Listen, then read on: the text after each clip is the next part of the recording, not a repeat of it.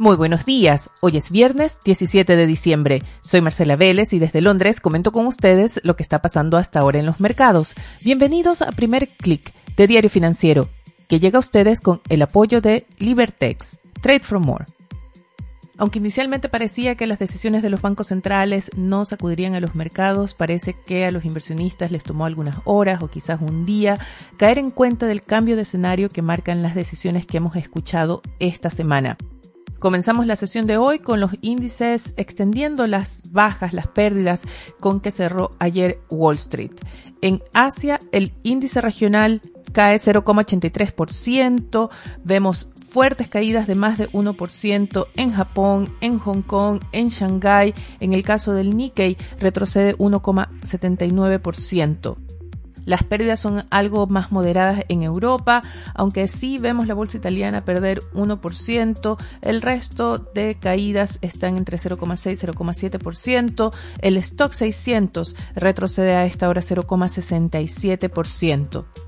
Los futuros de Wall Street también apuntan a una apertura a la baja. Vemos el SP500 perder 0,43% y decididamente son las acciones tecnológicas las que están liderando las pérdidas esta mañana. Esto sigue la tendencia que vimos ayer en el cierre de Wall Street cuando el Nasdaq perdió 2,47%. Esta mañana los futuros del Nasdaq ya caen en torno a un 1%.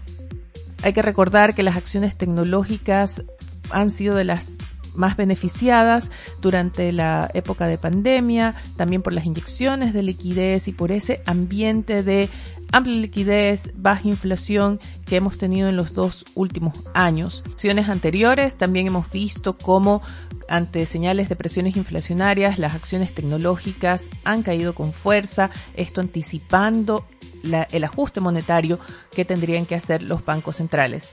Bueno, ese escenario parece haber llegado. Como les digo, las acciones tecnológicas en Estados Unidos están perdiendo con fuerza. También vimos caídas muy fuertes en las acciones tecnológicas en Asia. El Hang Seng Tech, el índice que agrupa a las principales tecnológicas chinas, cae esta mañana más de 2%. En el caso de las tecnológicas chinas, estas están afectadas también por esa ola regulatoria o las medidas que ha anunciado Beijing en este último año y también por la reciente decisión de Estados Unidos de incluir ocho nuevas empresas chinas, en su mayoría tecnológicas, a su lista negra de inversiones. Estas son empresas en las que estadounidenses, ya sean particulares o firmas, no deben invertir o realizar negocios.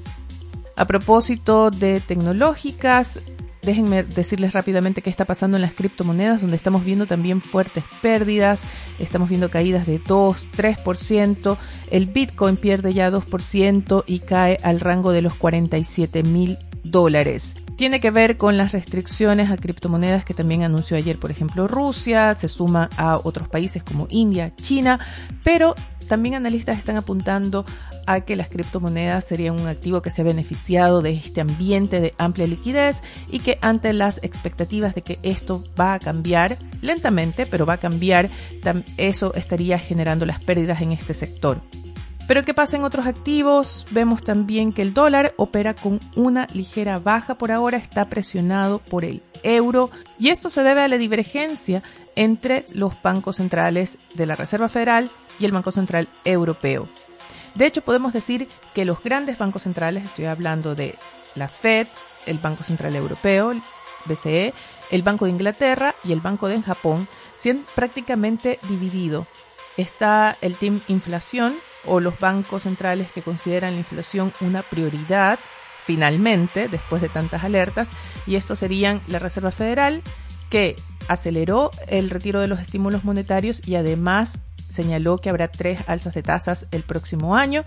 Y a, e, la Fed se suma el Banco de Inglaterra, que ayer con un mes de retraso, se podría decir, anunció una esperada alza de tasas. Todavía está bastante baja, en mínimos, apenas 0,25%, pero fue un alza que se había puesto en duda en las últimas semanas debido precisamente a la variante Omicron.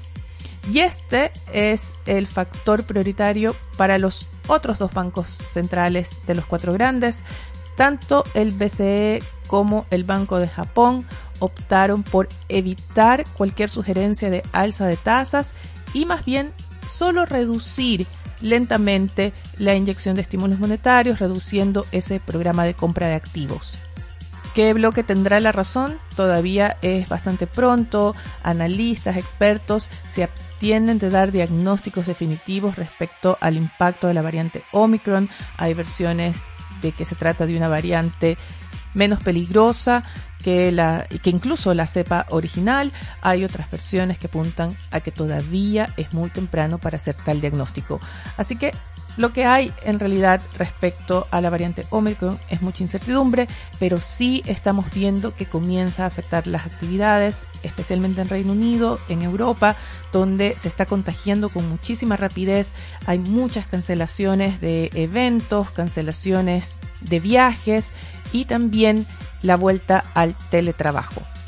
Salgamos de Europa para hablar de la región porque hay eventos importantes al que están afectando el precio del cobre. Ayer vimos que el metal subió más de 2%, hoy sube otro 0,31% después de que la minera Las Bambas en Perú anunciara la paralización de sus actividades. No se ha logrado un acuerdo entre el gobierno y las comunidades alrededor de las operaciones de la minera y no hay señales de que se pueda lograr un acuerdo pronto. La minera produce un 2% del total mundial.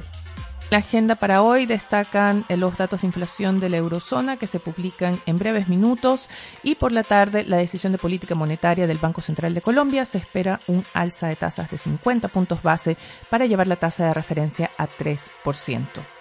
A propósito de temas de escenario económico, de inflación, desaceleración económica, Diario Financiero abre su edición de hoy con la caída en las expectativas de los agentes del mercado respecto al escenario para la economía chilena que le espera al próximo gobierno. Se destaca que se prevé una contracción al inicio del próximo año y un débil crecimiento durante todo 2022.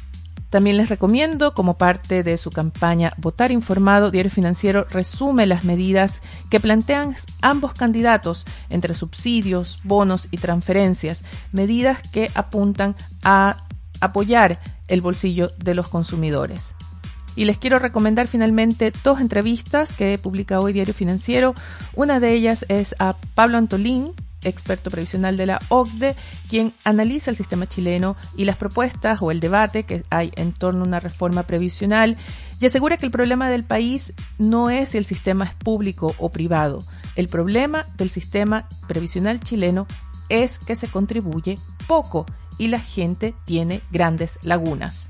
Es prioritario mejorar las condiciones del mercado laboral, es prioritario reducir la informalidad laboral y es prioritario también crear una mayor conciencia de ahorro en el caso previsional. Y la otra entrevista que les quiero recomendar es de Rocío Montes al ensayista y filósofo español Daniel Inarariti, quien analiza el estado del escenario político chileno, habla de la polarización política y explica que, el, cito entre comillas, el malestar se alivia radicalizando la propia posición ideológica.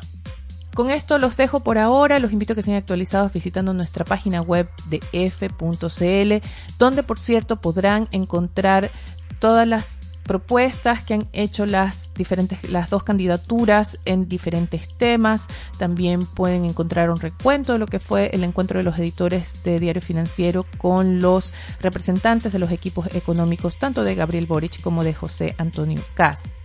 Mi recomendación no se dejen agobiar, sé que el ambiente está muy polarizado, sé que hay mucha tensión por estos días. Lo único que les puedo recomendar es que mediten su voto en privacidad, en silencio y con calma, pero por favor vayan a votar el domingo, no se queden en casa. Creo que está claro que el país está en una situación donde cada voto cuenta. Yo los invito a que me escriban a través de mi cuenta de Twitter, arroba Marcela Vélez, o a través de mi correo electrónico, mveles Nos reencontramos el lunes con un análisis rápido de los resultados y también con un anticipo de la reacción del mercado. Recuerden, primer clic llega a ustedes con el apoyo de Libertex, Trade for More. Que tengan un buen fin de semana. Nosotros nos reencontramos el lunes.